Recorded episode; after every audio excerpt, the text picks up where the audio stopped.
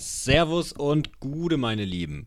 Ja, du bist heute wieder dabei beim Grow Radio Podcast, deinem Podcast für körperliches und mentales Wachstum. Heute quatsche ich mit Julius Spann, also meinem Namensvetter. Äh, er ist, Julius ist ähm, Baseball-Nationalspieler und äh, ehemaliger ähm, äh, Spieler der Mainz Athletics, äh, die ich momentan im Strength and Conditioning Bereich betreue. Das heißt, äh, ja, so haben wir uns auch letztendlich kennengelernt. Das ist so die, die, die Verbindung. Und momentan äh, ja, spielt Julius, wie gesagt, äh, Bundesliga, Baseball-Bundesliga und Nationalmannschaft und ist darüber hinaus auch im, im sportartspezifischen Baseball-Training unterwegs, also auch im, im, im Strength and Conditioning-Bereich Bereich für die ja, Baseball- ähm, Jugend und den Baseball-Nachwuchs, aber auch für die aktuellen Spieler. Also Julius ist da breit aufgestellt, was das komplette Thema Baseball aufgeht, äh, angeht und äh, ja, hat halt selbst auch einfach eine Menge an Prax praktischer Erfahrung. Ja, wir quatschen heute über Off-Season, In-Season, typische Verletzungen beim Baseball, wie, äh, wie wir oder auch ich äh, eine Off-Season beim Baseball ähm, plane, was das Krafttraining angeht, was ähm, ja, Verletzungsprävention angeht, was Leistungssteigerung angeht, worauf man achten muss beim, beim sportartspezifischen Krafttraining. Äh, Julius haut ein paar geile Informationen raus ähm, von seiner Zeit, wo er bei äh, Cressy Sports Performance gearbeitet hat in Amerika, beziehungsweise ich glaube ein Praktikum gemacht hat. Ähm, also eine der Top-Adressen weltweit, wenn es um Baseball-spezifisches Athletik- und Krafttraining geht. Ja, wir reden über ähm, verschiedene ja, äh, verlet typische Verletzungen aus dem Baseball, also vor allen Dingen die Schulter ist dort betroffen. Wir, wir äh, analysieren so ein bisschen, ähm, wie es dazu kommt, zu dieser Ver Verletzungs- ähm, Misere im Baseball an der Schulter, was Probleme sein könnten, wie zum Beispiel Stichwort Motor Control Gap, über das wir reden. Wir reden über End Range Control, ähm, über Übungen und Maßnahmen, die man als Baseballspieler durchführen kann. Also ich denke, ein sehr interessanter Podcast. Wir quatschen so ziemlich äh, ja, eine gute Stunde über das ganze Themengebiet und äh, ich hatte ziemlich viel Bock. Vorweg übrigens nochmal, entschuldigt bitte an einer, an der einen oder anderen Stelle, vor allen Dingen am Anfang ein bisschen nervig, der Ton. Wir haben uns nämlich äh, dazu entschlossen, uns draußen zu treffen und zu podcasten und äh, ja, mir fehlte da eindeutig der Windschutz für mein, mein kleines Aufnahmegerät. Der ist schon bestellt, also die nächsten Podcasts, die kommen werden, die draußen an der frischen Luft stattfinden, äh, die werden vom, von der Tonqualität auch wieder etwas besser. Aber ich denke, die meisten oder das aller, allermeiste ist eigentlich sehr, sehr, sehr gut verständlich. Nur an der einen oder anderen Stelle ist es ein bisschen, ja, blöd mit den Windgeräuschen. Naja, nichtsdestotrotz wünsche ich dir einfach viel Spaß mit dem Podcast jetzt und ja, hau rein.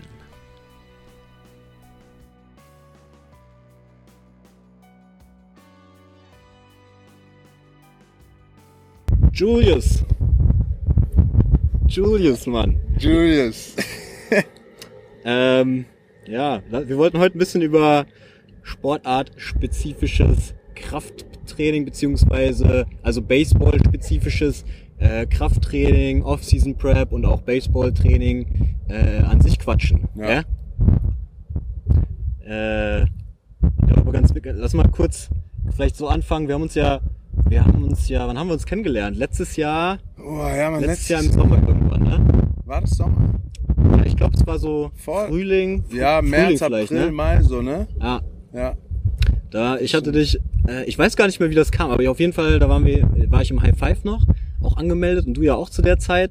Und ich weiß noch, äh, ich habe dich da die ersten Male so rumspringen sehen, da kannte ich dich aber noch nicht. Ja, da habe ich ja. dich so rumspringen sehen. Und ich meine, du bist jetzt auch so eine so eine Erscheinung erstmal, wenn man dich so sieht, weißt du, so breit und groß und äh, hast da dein dein Training quasi durchgezogen.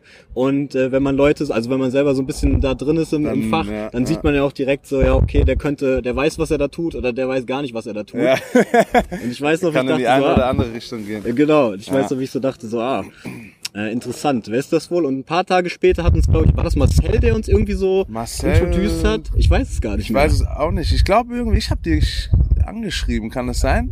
Kann auch sein, ja. Ich glaube, ich habe dich angeschrieben, weil ich mit Marcel gesprochen hatte, mit Kevin, ähm, Schnorbach, glaube ich, war das. Und die haben mich halt dann, haben mir dann darauf hingewiesen, mich mal mit dir zu connecten und einfach mal zu quatschen. ja. Nicht nur, weil wir dieselben Namen haben, aber sondern auch was das Know-how und so angeht. Einfach mit ähnlichen Trainern. Ja, man connecten. muss, genau, man muss vielleicht dazu jetzt sagen, also ähm, du hast quasi in dem, in dem Bundesliga-Verein hier gespielt, Mainz Athletics, äh, lange Zeit, ähm, wo ich dann das, das Athletiktraining, also die, die Prep in der Offseason quasi so und auch in Season ähm, äh, übernommen hab. Also quasi, ich bin, ich mache quasi nur das sportartspezifische, baseballspezifische Krafttraining, Strength Genau. and Conditioning mit denen. Ja. Und du, ähm, ja, bist letztendlich, du spielst selber aktiv, Ja. bist äh, Bundesliga-Nationalspieler, Ja. ähm, und ja, seit kind, Kindheit dabei, oder? Seit Kindheit dabei, ja, seitdem ich zehn Jahre alt bin. Ich bin jetzt 29, aber seitdem ich zehn bin und seit 2016 habe ich das erste Mal ein Deutschland-Trikot angezogen und seitdem dann halt auch.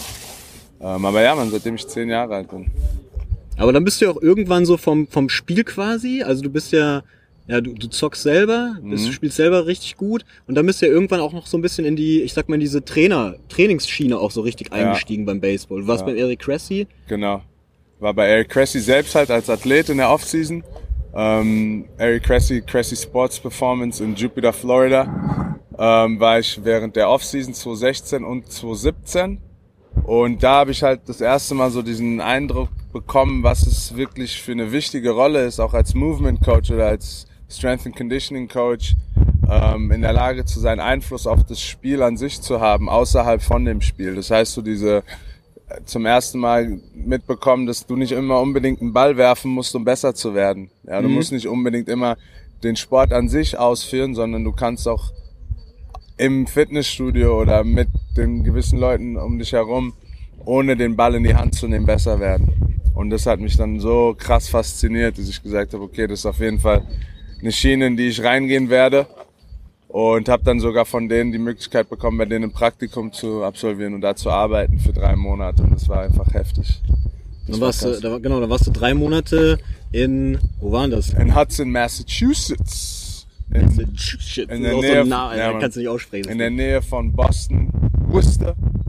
Und Worcester, Hudson, ja man, in der, in, in, in, aber nichts, nichts, absolut gar nichts, in eine Straße. Imperium, man, da hatten ihre Einrichtung und da waren halt die, die weltbesten Baseballspieler sind da rein und rausgegangen, ja. Also da waren echt krasse, krasse Dudes am Start. Ja, äh, ja, du warst quasi gleich beim, beim naja, ich sag mal so, Eric Cressy ist ja so einer der, der Führenden, was so das Baseball-Training, Offseason, Prep in Amerika dann auch angeht. Ne? Der hat sich ja voll auf Baseball eingeschossen. Aber er hat sich auf eine spezifische Sache krass eingeschossen. Mhm. Die Schulter.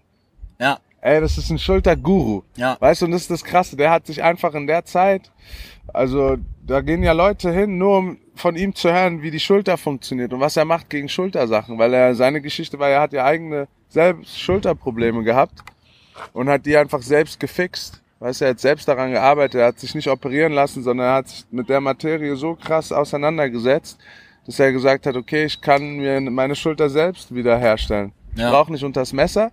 Und das hat er gemacht und das, glaube ich, war dann auch so sein Durchbruch. Klar hat er dann auch, sein erster großer Kunde war Kevin Euclid, also auch ein MLB-Spieler. Und wie es halt in der Branche läuft, du machst mit dem was Gutes, dann sagt der, geht er wieder zurück in der Saison und die fragen, ey krass, du bist voll gut in Shape, mit wem hast du trainiert? Ich war bei Eric Cressy, man. Und Mhm. dann sagt er, ja okay, dann nimmt der mal einen Kollegen mit, weißt du? Und so war das bei dem, das war schon krass. Ja, Schulter ist ja sowieso, also wenn wir über Baseball reden, ich meine, ey, wenn man sich einfach mal alleine schon diese, diese Bilder, diese Zeitlupen, Slow-Mo, ähm, Wurfvideos anguckt, in was für kranke Positionen deine Schulter da, ähm, ja, gebracht wird, oder in welche, in welche Schul in welche Position du deine Schulter so selber dann reinbringst beim Wurf. Ähm, und wenn man das mal so letztendlich auch Slow-Motion-mäßig anguckt, oder auch allein schon von so Bildreihen, Ja, dann ähm, ist es klar, warum ja die Schulter im Baseball auch einfach so das Gelenk ist, was ja die größten, äh, die größte Verletzungsanfälligkeit auch auch dann hat, ne? Ungesund. Ja. Absolut. Also Baseball, einen Ball zu werfen, ist mit Abstand die ungesundeste Bewegung, die der Körper machen kann. Also es ist zum einen die schnellste, dynamischste Bewegung in allen Sportarten. Also es gibt nichts, was schneller, ob das Speerwerfen ist, ob es Cricket ist, Handball. Es gibt keine schnellere, dynamischere Bewegung, als einen Ball zu werfen mit 500, ich glaube 500 Gramm ist das. Nee, ja, ich glaube schon. Ähm, und ja, wie du gesagt hast, wenn du das in Zeitlupe mal siehst, weißt du, so in Slow Motion und du siehst, wie krasse externe Rotation im Schultergürtel geschieht. Und das passiert in einem Spiel, also meine Position als Pitcher, passiert dann vielleicht 80 bis 120 Mal. Pro Spiel. Pro Spiel. Das ist heftig. Ja. Da musst du so krass, dein Körper muss so krass in der Lage sein, das zu kompensieren, ohne da schon zu reißen. Da hat Eric Cressy halt das erkannt, weißt du, und er wusste halt genau, wie das funktioniert, wie man da an die Sache rangehen kann und hat daraus sein Business gemacht. Und natürlich dann auch von proximal zu distal, also von innen nach außen erkannt, so okay, wenn wir jetzt in Deutschland sind oder in vielen Einrichtungen noch wird die Schulter nur als Schulter gesehen.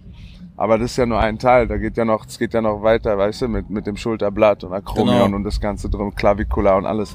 Das sind ja alles mit, mit Akteure dem Ganzen. Ja, und wenn die Schulterblatt, wenn das Schulterblatt nicht richtig frei rotieren kann, dann bist du auch im, im, im Wurf dann letztendlich Dann. eingeschränkt. Also letztendlich hängt das alles zusammen. Auf jeden Und Fall. äh, was ich da richtig interessant fand, als ich mich dann, als ich meine, als ich dann die die Baseballer quasi übernommen habe, muss habe ich mich ja auch erstmal in das ganze Thema so ein bisschen, also in das Baseball spezifisch dann nochmal rein Mhm. gelesen. Also dann ist für mich ja interessant, so ey, in welche Position, also das ganze Sportart spezifisch, in welchen Positionen befindet sich äh, äh, der Pitcher oder der Batter Mhm. zu bestimmten Zeitpunkten.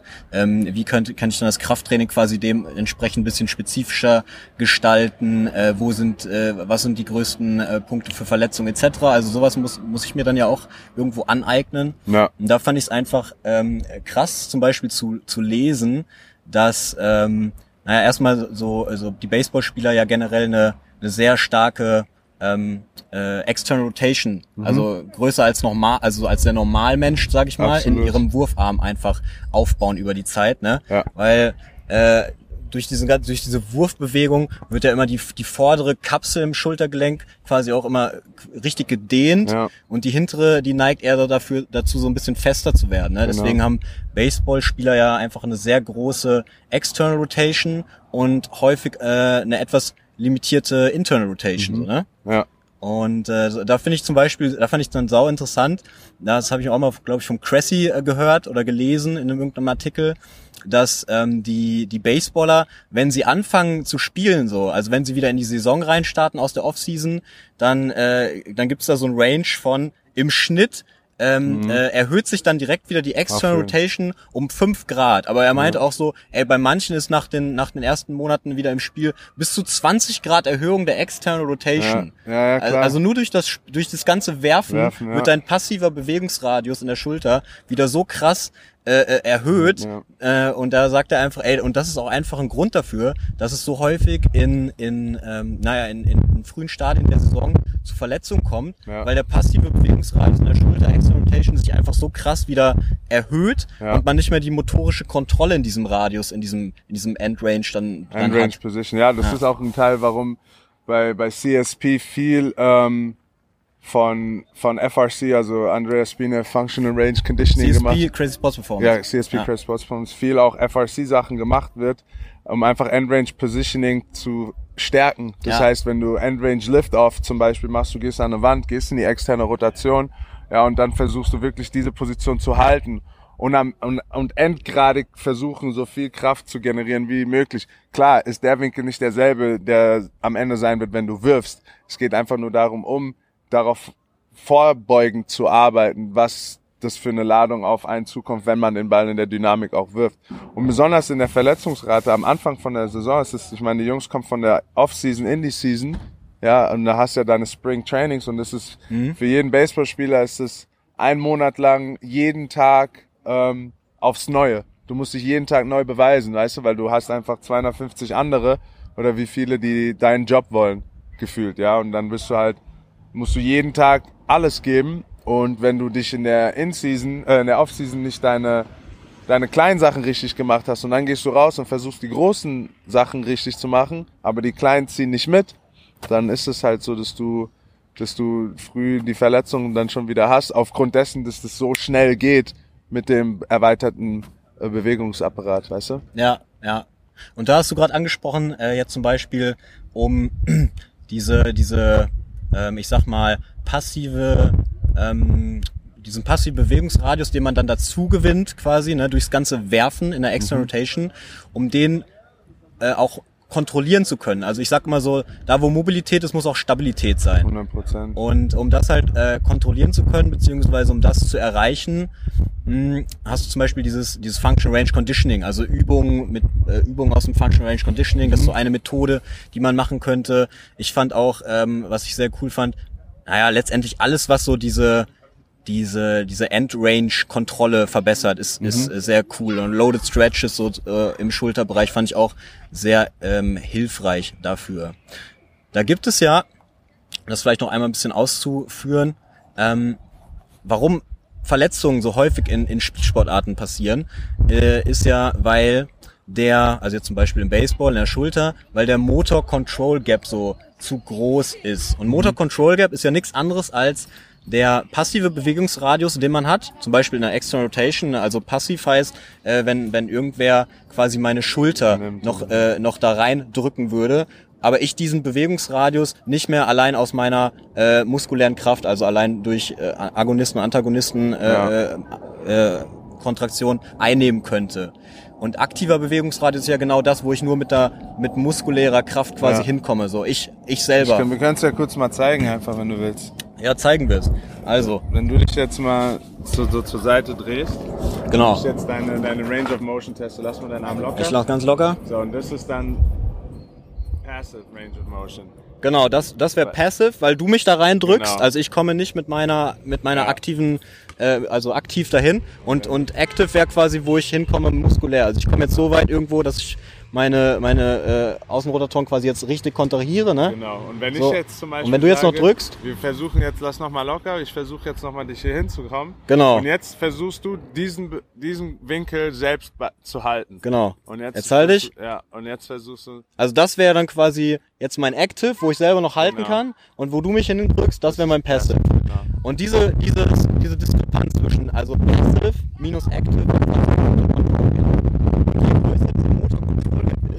desto ähm, ja, anfälliger bist du dann auch in diesem Bereich so für Verletzungen. Ja. Und deswegen ist es halt eine geile Sache, so dieses Function Range Conditioning, Loaded Stretches oder so, äh, und etc. pp. So um das zu verkleinern, um eben einfach ähm, ja äh, motorische Kontrolle in diesen endgradigen Position. Gelenk Gelenkspositionen äh, zu erlangen und dadurch verletzungspräventiv zu arbeiten. Absolut. Das geht auch gleichzeitig dahin zu, warum bei uns immer, wenn wir trainieren oder trainiert haben, als ich da war, waren auch alle, da waren Fillers, also Filler Exercises. Das heißt, mhm. du hast einen Heavy Compound Lift gehabt, ob das jetzt ein Trap Bar Deadlift ist oder äh, Back Squat. Also wir haben eh nur Front Squats gemacht, Back Squats haben wir gar nicht gemacht. Ähm, Front Squats gemacht, also One Heavy Compound Lift. Und dann hast du einen Filler als nächste Übung gehabt, also A1, A2 und A2 war dann zum Beispiel äh, so eine Übung, weißt du, so Rhythmic Stabilization, wo dann ein Trainer als ich da war zum Beispiel ähm, und da gearbeitet habe, habe ich einen Sportler in eine Split-Stance-Position bekommen, habe seinen Arm in den rechten Winkel gebracht ja. und habe ihn dann passive in Range of Motion Position gebracht. Er hat diese dann übernommen und dann habe ich ihm noch mit, mit meinen Fingern so Palpations, also rhythmische Stabilisation noch mit ja. beigefügt, ja, um da ein bisschen neuromuskulär noch ein bisschen das Ganze anzusteuern, ähm, ja. um das dann so sportartspezifisch dann umsetzen zu können, wie es halt bestmöglich ist am Ende des Tages, ja. Ja, ja, auch sehr geil. Äh, du hast gerade gesagt, mh, hm, ihr habt zum Beispiel gar nicht äh, Backsquats gemacht bei, nee, bei Cressy. Nee. Ähm, jetzt, ich zum Beispiel, also äh, anstatt Backsquats habt ihr nur Front Squats, Front zum, äh, ja. gemacht.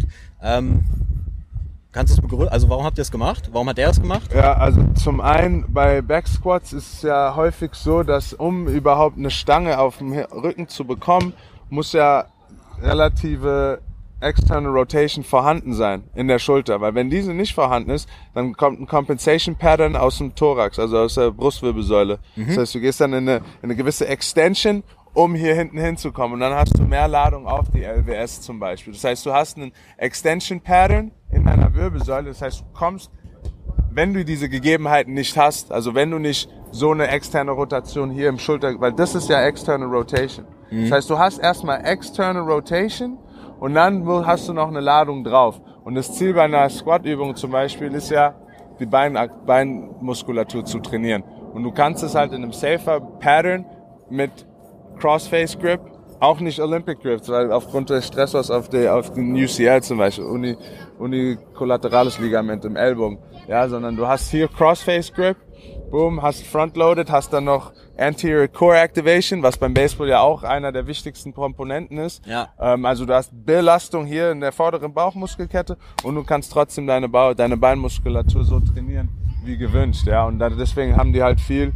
Die meisten Baseballspieler haben nur Crossface Front Squats gemacht. Wenn jetzt jemand kam, der war ein, ist ein Big League, also jemand, der in der höchsten Liga spielt und der hat sein Leben lang Back Squats gemacht und er besteht da drauf, dann ist es nicht jemand, der dann, wo dann die, die CSP Family gesagt hat, okay, nee, darfst du nicht hier machen. Ja, ja. Sondern es geht nur darauf, ähm, Priorität ist, den, den Sportler, keep him safe. Ja. Keep him safe, keep him safe, also sicher halten, dass er sich gut bewegen kann und ähm, ja, und dann halt oder auch Safety Squat Bars, die sind auch Die sind die, geil. Die haben die, Die dann auch sehr geil, ja. Die haben dann das ist ja auch noch einer der besten Variationen, ja, Safety Squat Bars haben die dann auch noch in ihrem Programm drinne gehabt, ja, um einfach hier dran zu arbeiten. Aber wenn jetzt jemand zum Beispiel kommt, der hat terrible anterior core strength, ja, der ist hier vorne sau schwach, dann empfiehlt es sich killing two birds with one stone. Also wir können wir, wir können seine Zwei Beine Fliegen mit einer Klappe zwei schlagen. Fliegen mit einer Klappe schlagen, genau. Wir können seine Beine trainieren und aber, arbeiten aber auch an der vorderen Kette.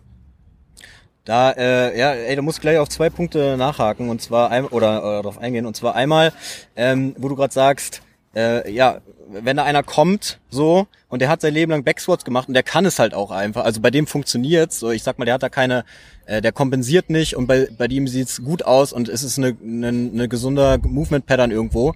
So, und der will's machen, ja, warum nicht? So, Ja, ne? absolut. Und, ähm, Kann auch noch, glaube ich, differenzieren zwischen Positionen. klar, Weißt du, wenn ja, du einen Pitcher klar. hast oder einen Positionsspieler, Catcher oder so, ist auch nochmal. Aber da geht's auch so generell, finde ich, hört man oft so, ja, aber diese Übung ist schlecht und diese Übung ist gut. Und ich denke mir immer so, Alter, pass mal auf, es gibt, es gibt erstmal so, für mich gibt's keine gute oder schlechte Übung, Ja. sondern es gibt halt Übungen, die funktionieren für dich und die funktionieren für dich nicht. Also für Mhm. Person A funktioniert's und es macht Sinn und für Person B macht's halt keinen Sinn. So, ob das jetzt ein Backsquat ist, ob das ein Pull-up ist, da gibt's so tausend, äh, äh, es gibt eine Million Übungen und für, für jeden machen bestimmte Übungen Sinn und für manche nicht. Manche kompensieren, manche sind einfach nicht bereit für diese Übungen. Und da muss man immer gucken und dieses, dieses Verallgemeinern. Schwarz-Weiß-Denken, Ähm, ja, genau, dieses. Schwarz-Weiß-Denken und Verallgemeinern, das, das kannst du einfach im, im Training dann, es funktioniert halt einfach nicht. Ich glaube, da haben weniger auch Lust, mit dir zusammenzuarbeiten, wenn alles nur schwarz-weiß ist. Klar. Also ich glaube, die Grauzone ist die entscheidende Zone, wenn du mit Leuten zusammenarbeitest, ja. Nicht alles so. Und dann, äh, was auch noch äh, vielleicht ganz interessant ist, so du hast gesagt, ähm, ja, so zum Beispiel Safety Squat Bar ähm, oder oder Front Squat, weil ja dann äh, passt irgendwo ist ein bisschen ist, man schlägt zwei Fliegen mit einer Klappe etc. Was ich jetzt zum Beispiel in der letzten Offseason ähm, ja ganz ganz cool fand oder oder eine gute Übung ähm, generell natürlich finde, ist so erstmal der Deadlift. Absolut. Und beim Deadlift ähm, bin ich dazu übergegangen, dass ich sage, ey, man könnte oder für die Baseballer zum Beispiel, da macht es einfach auch Sinn, zum Beispiel diese diese Hexbar Deadlifts eher zu machen, weil die Hexbar ist Trapper, ne? Genau, die Trapbar Ja, Deadlifts, weil sie einfach äh, weniger Stress in dem Moment auf die Lendenwirbelsäule haben. Mhm. Und ja, die Übung an sich ist einfach dann ein bisschen, ich sag mal, ein bisschen safer, ein bisschen weniger stressvoll äh, für den, Mhm. für, für LWS-Bereich. Und ich meine, die, die ganzen äh, Benefits aus der Übung, die ziehst du trotzdem. Deswegen finde ich zum Beispiel äh, im, im, im sportartspezifischen Training, sportartspezifisches Athletiktraining, so die Trapper Deadlifts super gut. Und äh, 100%. die sind auch technisch ein bisschen einfacher also Absolut. auszuführen als die als die normalen Deadlifts Klar. zum Beispiel. Ja, die sind nicht so komplex, auch wie ein Conventional Deadlift. Ich meine, Conventional Deadliften kommt aus dem olympischen Gewichtheben und es ist eine Sportart an sich. Ja, und, und Trapper Deadliften ist halt übergangsmäßig sehr kraftgenerierend. Du kannst ent, ein tremendous amount of Kraft entwickeln, also eine hohe Kraft entwickeln.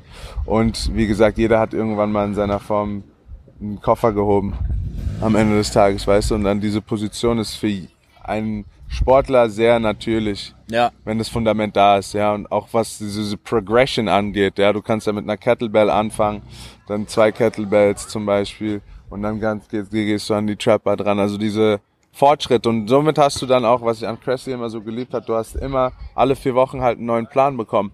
Und dieser Plan war nie weit weg von dem Plan, mit dem du angefangen hast. Also es waren immer Progressions. Also du hast immer mhm. gemerkt, okay, du machst Fortschritte in deinem Training. Du hast nicht immer dasselbe, sondern oder dann werden nicht nur die Wiederholungszahlen geändert, sondern Time under Tension wird mal, also Tempos werden mit eingebaut.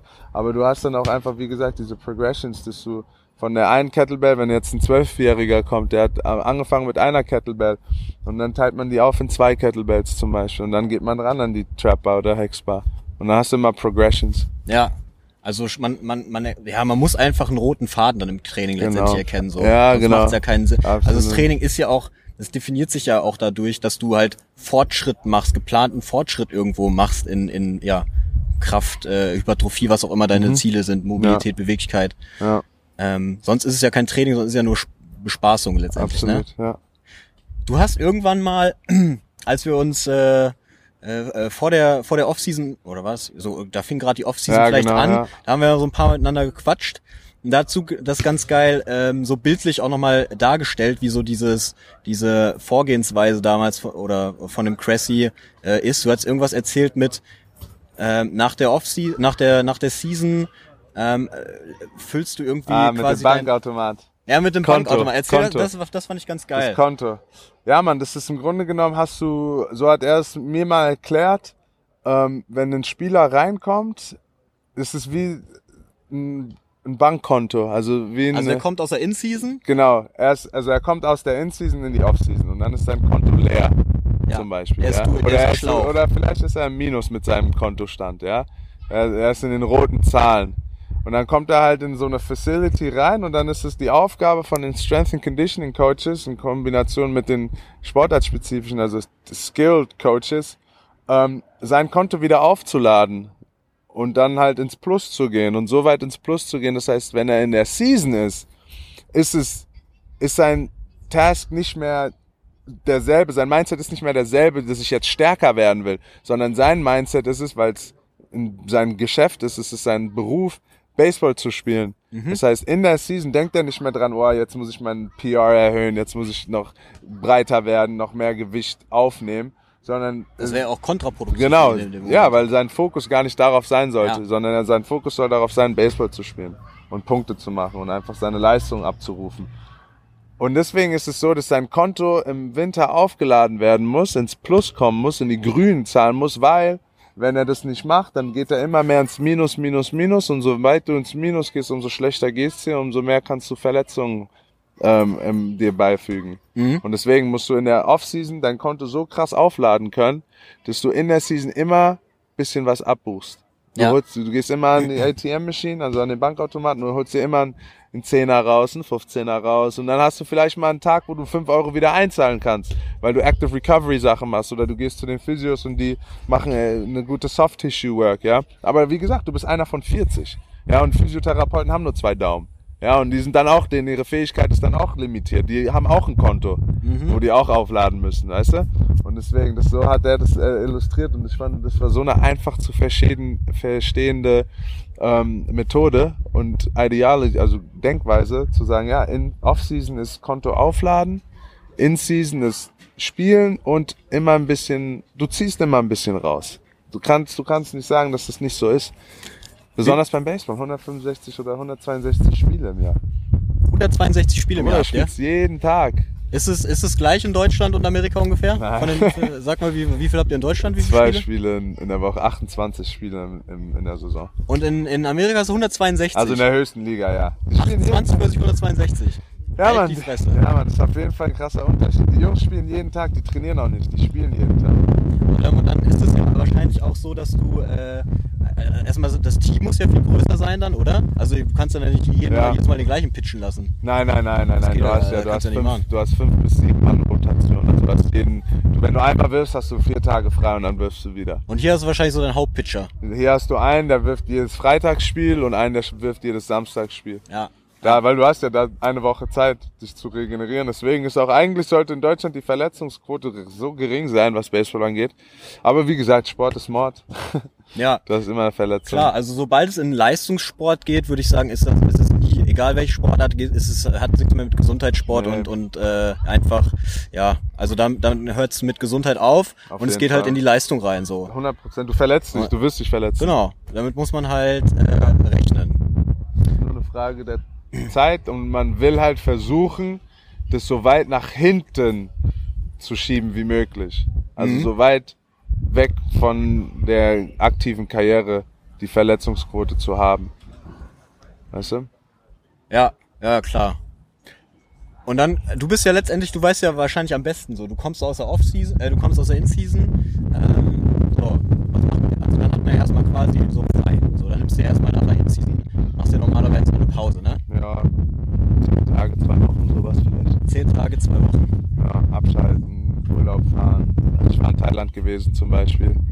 Ähm, und dieses, diese Offseason bin ich in die USA wieder geflogen. Äh, nach der Europameisterschaft, hab dann meine Family besucht und so, hab dann da gechillt.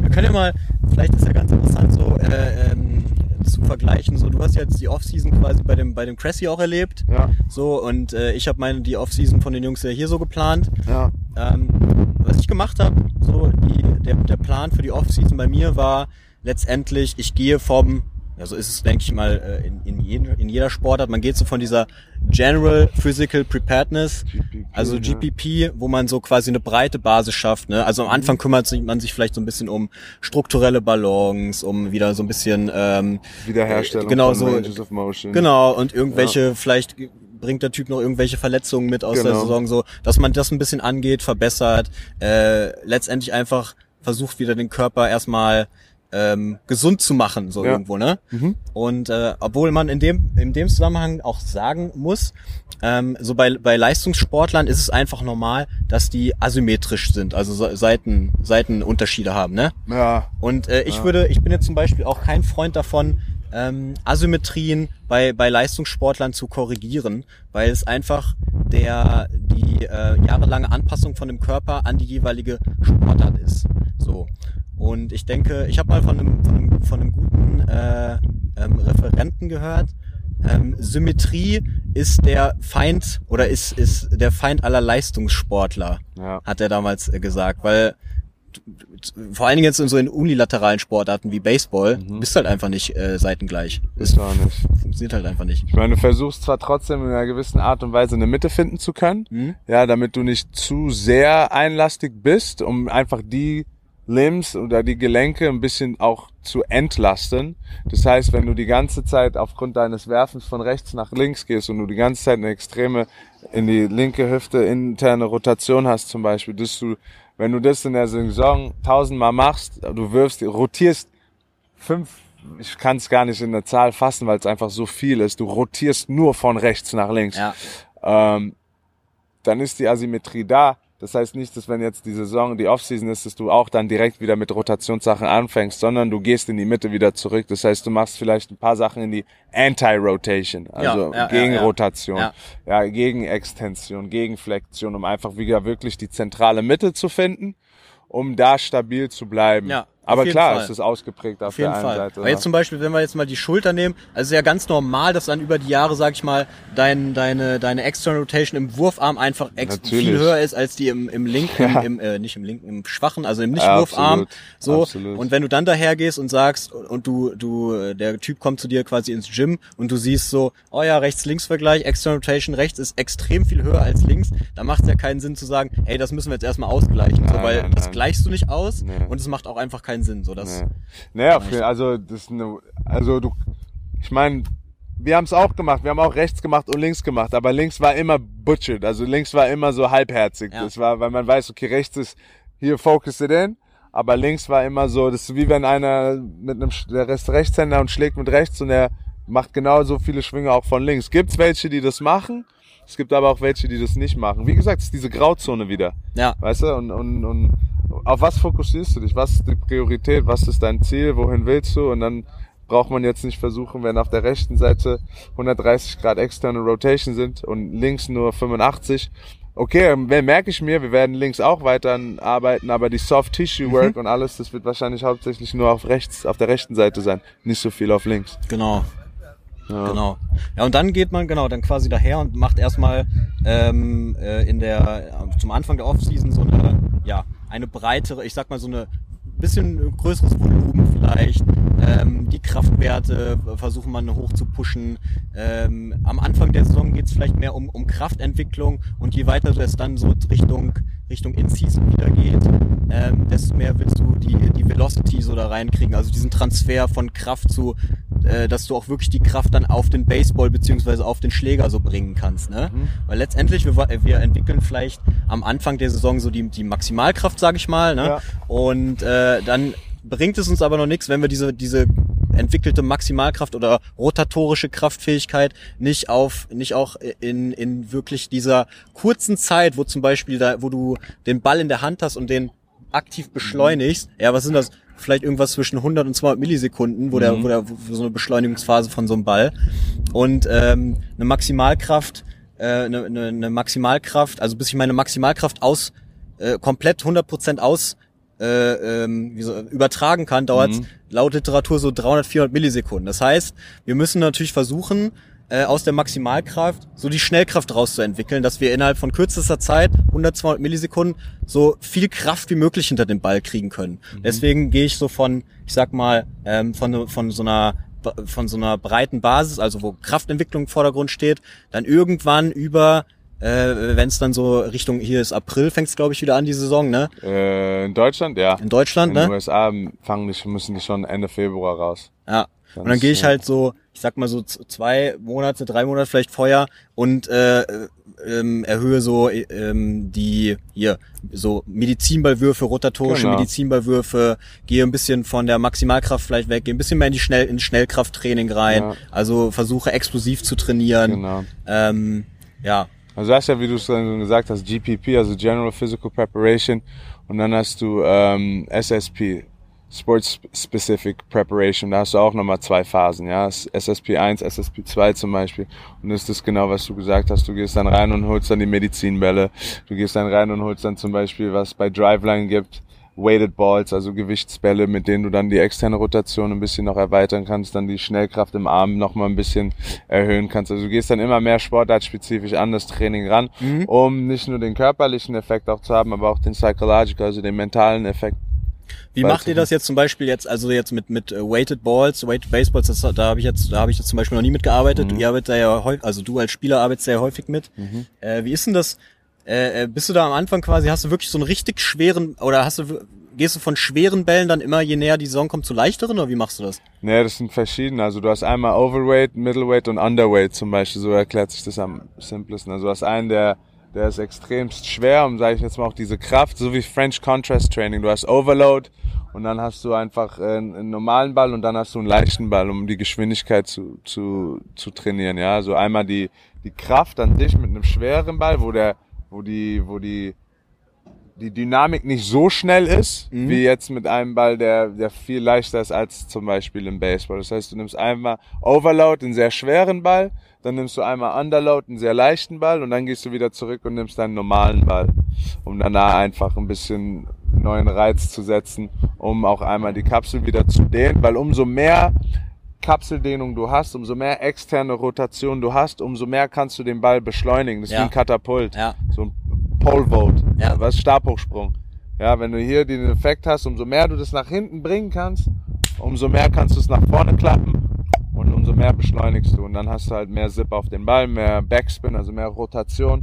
Umso mehr Rotation du hast, umso schneller, umso mehr kann er auch brechen und halt Aerodynamic. Aerodynamic. Aerodynamics von Physics ist auch alles mit im Baseball integriert, äh, wie der Ball fliegt und so. Deswegen kannst du auch, das sind alles so Geschäftsdinge, die einfach äh, verschiedene Profis angewendet haben und Erfolg damit gehabt haben und äh, von Tom House, ein bekannter Baseballtrainer von der University of Southern California, zu den Leuten in Seattle, Driveline, ähm, mit Trevor Bauer, die einfach mit ihren Trainingssystemen Erfolg hatten und es vermarktet haben und gesagt haben, ey, das funktioniert. Ja. Aber die Verletzungsquote ist da auch extrem hoch. Weil du einfach nicht, jeder ist nicht dafür gemacht. Aber das ist so ein Produkt, was du online kaufen kannst. Und dann hast du halt einen 14-Jährigen, der denkt, oh krass, der Profi hat das genommen und Ja. hat zehn Meilen damit schneller geworfen. Zehn Meilen sind, was, ich weiß nicht genau, wie viel kmh. 18 oder so? Egal. Mag sein. Hat einfach seine Geschwindigkeit erhöht. Das kann ich jetzt auch machen. Holt sich die Bälle, stellt sich in seinen, in, in Garten oder in den Keller und ballert die Bälle an die Wand und dann wundert er sich, weil er nach zwei Wochen seinen Arm nicht mehr heben kann. Ja, ja. Weißt du, das sind immer so, wie Großes gesagt, Problem auch so, dass man sich Heavy. einfach von, also dass sich dann quasi, äh, ja, ich sag mal, Nachwuchsspieler vielleicht was abgucken von Profis, die das einfach schon 20 Jahre länger machen Ja. und sich da langsam hingearbeitet haben und äh, das Gleiche machen wollen und sich dann ja verletzen. Also äh, immer, immer, immer schön äh, Ja, mit Köpfchen da mit rangehen. Köpfchen und einfach gucken, ob du überhaupt dafür gemacht bist gerade. Ob du die Voraussetzungen hast, um und dann kommen wir wieder ins Thema, was Assessments angeht, ja. Wie findest du überhaupt heraus, ob jemand dafür in der Lage ist? Was sind die Kriterien, die erfüllt werden müssen? Weißt du? Das war auch ein heavy, wichtiger, wichtiger Eindruck, den ich hatte bei meiner Zeit in den USA, das gelernt zu haben. Wie, wie gehe ich da voran? Und was sind genau meine Steps? Auf was achte ich? Was ist wichtig? ähm, damit ich jetzt äh, die Fußballer, die ich trainiere zum Beispiel, dass ich denen keinen Schaden antue, sondern dass ich Mhm. denen, dass ich die unterstütze, dass, Ja. die, dass ich weiß, okay, wie sitzt die Hüfte überhaupt in der Pfanne, weißt du? Also was ich gelernt habe oder was, was ich unglaublich viel angewendet habe jetzt in letzter Zeit, wo ich auch mit den Baseballern dann äh, trainiert habe, was ich vorher auch angewendet, aber nicht so krass, sind einfach die ganzen Medizinballübungen. Ja. Also Medizin mit Medizinball, ich glaube, das ist schon Das Beste. äh, für, ein ba für also so Baseball-spezifisches Krafttraining, da ist Medizinball schon, der gehört dazu, oder? Was ich würde nicht mal nur Baseball, ich würde Rotationssportarten. Es gibt keine, Ja. es gibt keine Übung, ob das jetzt Cleans sind, aus dem Gewichtheben, die auch äh, krasse Rate of Force Development haben, Maximal Strength, also Speed Strength oder Strength Speed an dem Ende. In diesem, hast keine Übung, die die Rotation so krass setzt wie Medizinbälle. Ja. Weißt du, du kannst, wenn du jetzt olympisches Gewichtheben nimmst, das ist ein vertikaler Move. Mhm. Von unten nach oben. Äh, Naja, klar hast du hier Explosive Power. Das heißt, wenn du ein Wide Receiver bist oder ein äh, Basketballspieler oder ein Fußballer auch, Baseballer auch, müssen auch manchmal hochspringen. Aber unser Job, unser Geld machen wir in der Rotation. Und das sind zwei verschiedene Komponenten. Und sobald wir diesen Transfer üben mit einem Medizinball, also auch mit einem Widerstand und diese, was ich Hip to Shoulder, äh, Hip to Shoulder Separation, also Hüfte und Schulterseparation, dieser Rubberband-Effekt, Ja. ähm, dann hast du das halt, hier hast du das nicht, aber du hast es hier. Dass man Diesen quasi diesen Stretch-Reflex da Stretch. Reflex. Und dann, Ja. dann hast du nämlich gleichzeitig wieder den Effekt, okay, Ja. Der, dieser Spieler lernt Hip to Shoulder Separation. Er lernt es, wie ich mit meiner Hüfte erst Feuer und dann die Schulter hinterherkomme. Das lernst du nicht beim Clean. Ja. Beim Clean lernst du eine Kinetic Chain. Weißt du, Hip Extension, auch wichtig. Genau, auch wichtig. Auch wichtig, aber, aber- gehört dann vielleicht eher so in die eher Early Stages vom, Wenn überhaupt. Vom, vom, wenn, ja, da kann man, das ist dann auch wahrscheinlich so Trainer philosophisch abhängig. Genau, also deswegen, du hast- du hast hat da, die- äh, jeder Trainer wahrscheinlich auch eine andere Philosophie, aber generell, ähm, je unspezifischer, desto früher in die Phase, je spezifischer In die Späte, Medizinbälle, genau. habe ich auch, ähm, ja, ich sag mal, je näher es an die Saison ranging, ging so ein bisschen versucht zu steigern in der, ja, in der Intensität und in auch an der Mhm. Anzahl von den Medizinballwürfen. Ähm, und auch die, die Übungen, die wurden dann immer so ein bisschen spezifischer, sag ich mal. Da kannst ja auch, also Eric Cressy, YouTube-Channel, da gibt's ungefähr so eine Milliarde äh, äh, Medi Medicine Ball, äh. Rotational Throws, und, und Würfe und Alter, da habe ich mir auch King. so viele da rausgesucht, die King. ich dann ausprobiert habe alle mal. King. Ah, Ist heftig. ja, ja, der schon, der macht schon guten Content, der Junge. Ja, der- Ich meine, er hat auch Serena Williams trainiert, der trainiert Football-Profis. Der, der Typ ist einfach, äh, der hat es geschafft, was das angeht. Der hat sich auf eine Sache festgenagelt und hat die, hat sich ein Team zusammengestellt mit Brian Kaplan, Shane White, Jerry Romney, Pete DePew, O'Ne- O'Neill, weißt du, die ganzen Jungs da und die machen einen krassen Job, man. Die, die sorgen dafür, dass die Jungs gesund bleiben, dass die ihre Leistungen nach oben bringen und dass die Spaß daran haben. Und diese, diese, diese drei Dinge in eins zu, umzusetzen, ist einfach Gold wert. Deswegen Ja. ist es doch nicht so günstig. Okay, das ist ein Preis, Er muss. Deswegen sind wir auch nicht so günstig. Ja, Mann. Ja, Das sind auf jeden Fall wichtige Sachen, die, die mitgenommen werden, auch, glaube ich, im, im, deutschen, im deutschen Athletiktraining-Bereich. Es kommt immer noch mehr, weißt du, mit F, äh, FMS, SFMA-Sachen, Perform Better. Ähm, das sind alles Dinge, die langsam kommen. Und der einzige Unterschied, muss ich sagen, bei Cressy ist, die waren nicht an eine Philosophie festgenagelt. Wie meinst du? Die haben nicht, die haben nicht das FMS-Tool da gehabt. Ach so. Aber die haben von FMS und SFMA Sachen gemacht. Weißt Ja, du, so, die ja. haben, die haben, ich weiß nicht, kennst du PRI? Passive Respiratory Institution, Breathing Techniques? Ist auch krass. Breathing Techniques schon, aber das was Breathing? PRI? Das ist so ein Institut für, wie FMS. Okay. Und die haben sich halt darauf, äh, Pastoral Respiratory Institution, glaube ich. Nee, kenn ich nicht. Und die haben auch Positional Breathing einfach in verschiedenen Positionen Atemübungen Mm. gemacht, um zum Beispiel jetzt die externe Rotation zu fördern. Allein durch Atemtechniken, ja. Ähm, und auch die Hip Internal und External Rotation zu unterstützen. Durch Atem, positioniertes Atem, Atemübungen. Die haben halt alles, was wichtig ist, packen die halt in ein Programm und sagen, here you go. Und let, Vielleicht hoffen, so auch, äh, ja, nochmal ähm, für alle, ich sag mal, zukünftigen Baseballspieler. Ich meine, du hast jetzt alles durchlaufen, du hast diese ganze, diese ganze ja, Chose hinter dir und äh, wahrscheinlich, wie wie es immer so ist, in so einem Prozess macht man viele Fehler in seinem in seinem eigenen Training, in, in seiner Laufbahn. Äh, vielleicht kannst du einfach nochmal aus deiner eigenen Erfahrung auch erzählen, was so die Dinge sind, äh, die dir so am- am, meisten gebracht haben in deiner Entwicklung als Pitcher. Du machst ja, du bist ja hauptsächlich Pitcher, ne? Jetzt, ja. Ja. In deiner Entwicklung als, sagen wir jetzt, als Pitcher oder Baseballspieler generell. Ähm, und, und, und was so Fehler, was so Dinge sind, die man einfach als Jugendspieler so vermeiden sollte. So weißt du, was so einfach so typische Fehler sind, wo sich vielleicht viele dran zerstören, Ja. kaputt machen, was viele falsch machen. Ähm, oder so Übungen, ich sag mal, naja, Ja. man macht ja, man macht ja nicht umsonst auch so als, als Baseballspieler dieses ganze Krafttraining. Das hat ja auch äh, Sinn, ja. äh, Sinn für zum Beispiel Verletzungsprävention, Mhm. dass ich ein, dass ich ein besserer Spieler werde, dass ich ähm, ja, dass ich langfristig, dass ich langfristig einfach gesund bleibe und meine Leistung steigere, sagen wir jetzt einfach mal. Ich glaube, der größte Fehler von mir war es, dass ich erst mit 25 jemanden gesucht habe, der mir dabei helfen kann. Ich habe früher nie, nie irgendwie, irgendwie Outsourcing gemacht. So, ich habe ich hab im Internet vielleicht damals geguckt, so, wir waren ja noch, als Internet gerade kam. So heißt, als ich angefangen habe, gab es Internet schon ein bisschen.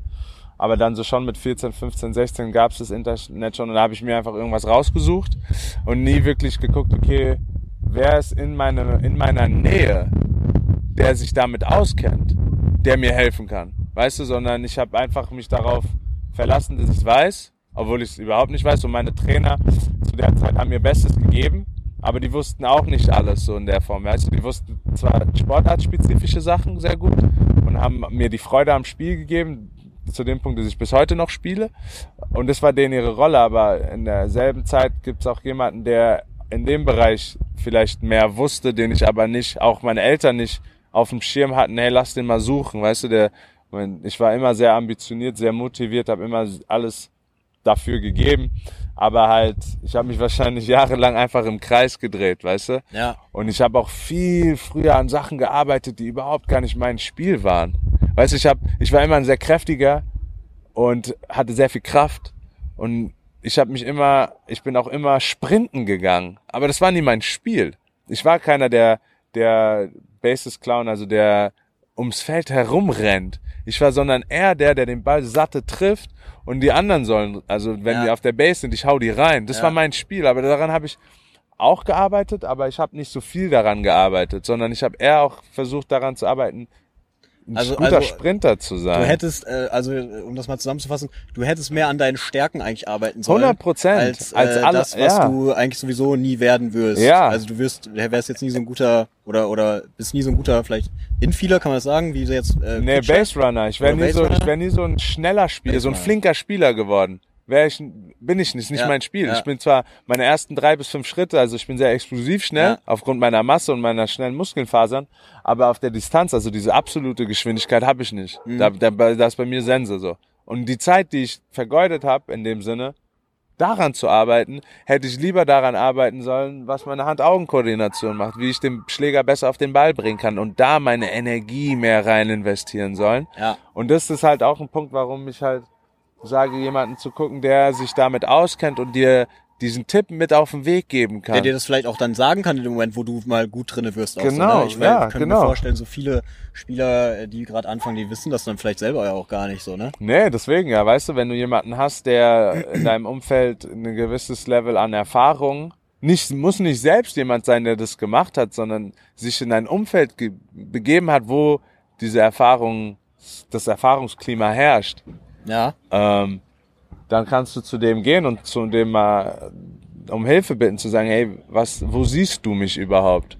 Ich weiß, wo ich mich selbst, und das ist wichtig, man muss wissen, wo man sich selbst sieht, aber gleichzeitig kann man auch in seinem Umfeld mal gucken, okay, wo siehst du mich, wo siehst du denn meine Stärken überhaupt? Ja. Ja, wo, wo siehst du, wo siehst du äh, meine, meine Fähigkeiten? Und, und wenn jetzt jemand, der ähm, 2,10 Meter zehn ist, im Basketball zum Beispiel, dann ist es klar, dass seine, also heutzutage ist das Spiel eh ein bisschen anders, was Basketball angeht, aber von der, von der, von der Erklärung her, wenn einer 2,10 Meter zehn oder 2,15 Meter fünfzehn ist, dann sollte er hauptsächlich daran arbeiten, Rebounds zu holen und soll nicht arbeiten wie Allen Iverson früher mit 1,65 oder wie groß er war, Ja.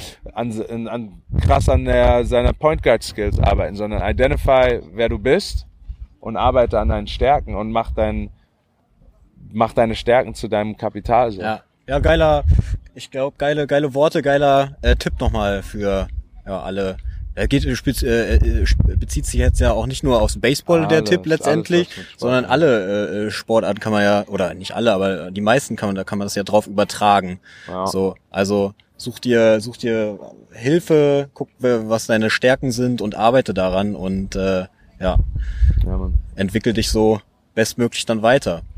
Yes. Ey, geil, Mann. Also war, war, war fett, wir sollten es öfter machen. So über Baseball, Baseball-Philosophie und Baseball äh, spezifisches Krafttraining. Also ich meine, Ja, ich kann ja, ich kann da meistens ja oder hauptsächlich ja nur was zum, zum Strength and Conditioning so sagen. So Baseball an sich habe ich ja noch nie gespielt. Obwohl doch, ich habe auch schon mal jetzt Ja? geschlagen. Ja, ja, ich Okay, bin nice. krass, Alter. Hast du getroffen? ich habe sowas von getroffen. Ja, nee, ich war mit dem, ich war hier mit mit Boldi war ich äh, neulich Okay. mal und äh, da hatten wir den Ball da auf diese erst auf, Auf das diese Tee. auf das Tee gelegt. Ja, und dann hast du mal drauf gedreht. Und da habe ich drauf gedrescht, dann hat er mir irgendwann welche zugeworfen, da habe ich auch drauf gedrescht. nice. Ja, äh, weil das hat Bock, hat Bock gemacht. Und weißt du, wo, wo ich es am meisten gemerkt habe auch? So im Unterarm. Ja, So klar. im Unterarm ist es super, Ja. super, Flexor, Äh, Extension, ja. ja. Pronator, Supinator auch super ungewohnt. super ungewohnt. Also der Unterarm war richtig pump bei mir. Hast du schon mal geworfen öfter? nee, Ja, machen nee, wir auch. geworfen Machen, nicht wenn, so. wir, wenn mal das ganze Covid-19 vorbei ist, dann werfen wir mal für eine halbe Stunde und dann sagst du mal, wie deine Schulter sich danach Ja, anfühlt. lass mal machen, auf jeden Fall, gerne. An der Stelle noch ganz kurz. Rise in Apparel, Köln. Dankeschön für die Mütze, mein Bro Maurice. Die Mütze ist fresh. Holt euch Rise in Apparel. Dankeschön dafür. ja, man darf ich nicht vergessen, die Mütze ist fresh. Holt euch Sieht die. fresh. Sieht gut aus, kann ich bestätigen. Ja, Mann. Ja. Cool, war nice. Alright, Mann. Also, äh, ja, lass aber lass gerne noch mal irgendwann die Tage oder die nächsten Wochen treffen. Auf jeden bisschen, Fall. Können auch spezifisch dann über irgendwelche Baseball-Themen besprechen, da hätte ich Bock auf jeden Fall Ja, zu. und wenn das alles vorbei ist, auch mit Video-Content, dass wir das mal zeigen Ja. können, umsetzen Ja, können, und, wie das ja wir könnten im Gym auch so diese Übungen dann, worüber wir sprechen, noch mal gleich dann Genau. zeigen so oder so. Auf jeden. Fall, so Assessment Processing einfach mal. Information is key. Information is key, so sieht's aus. Corona Alright. So, Pause hier.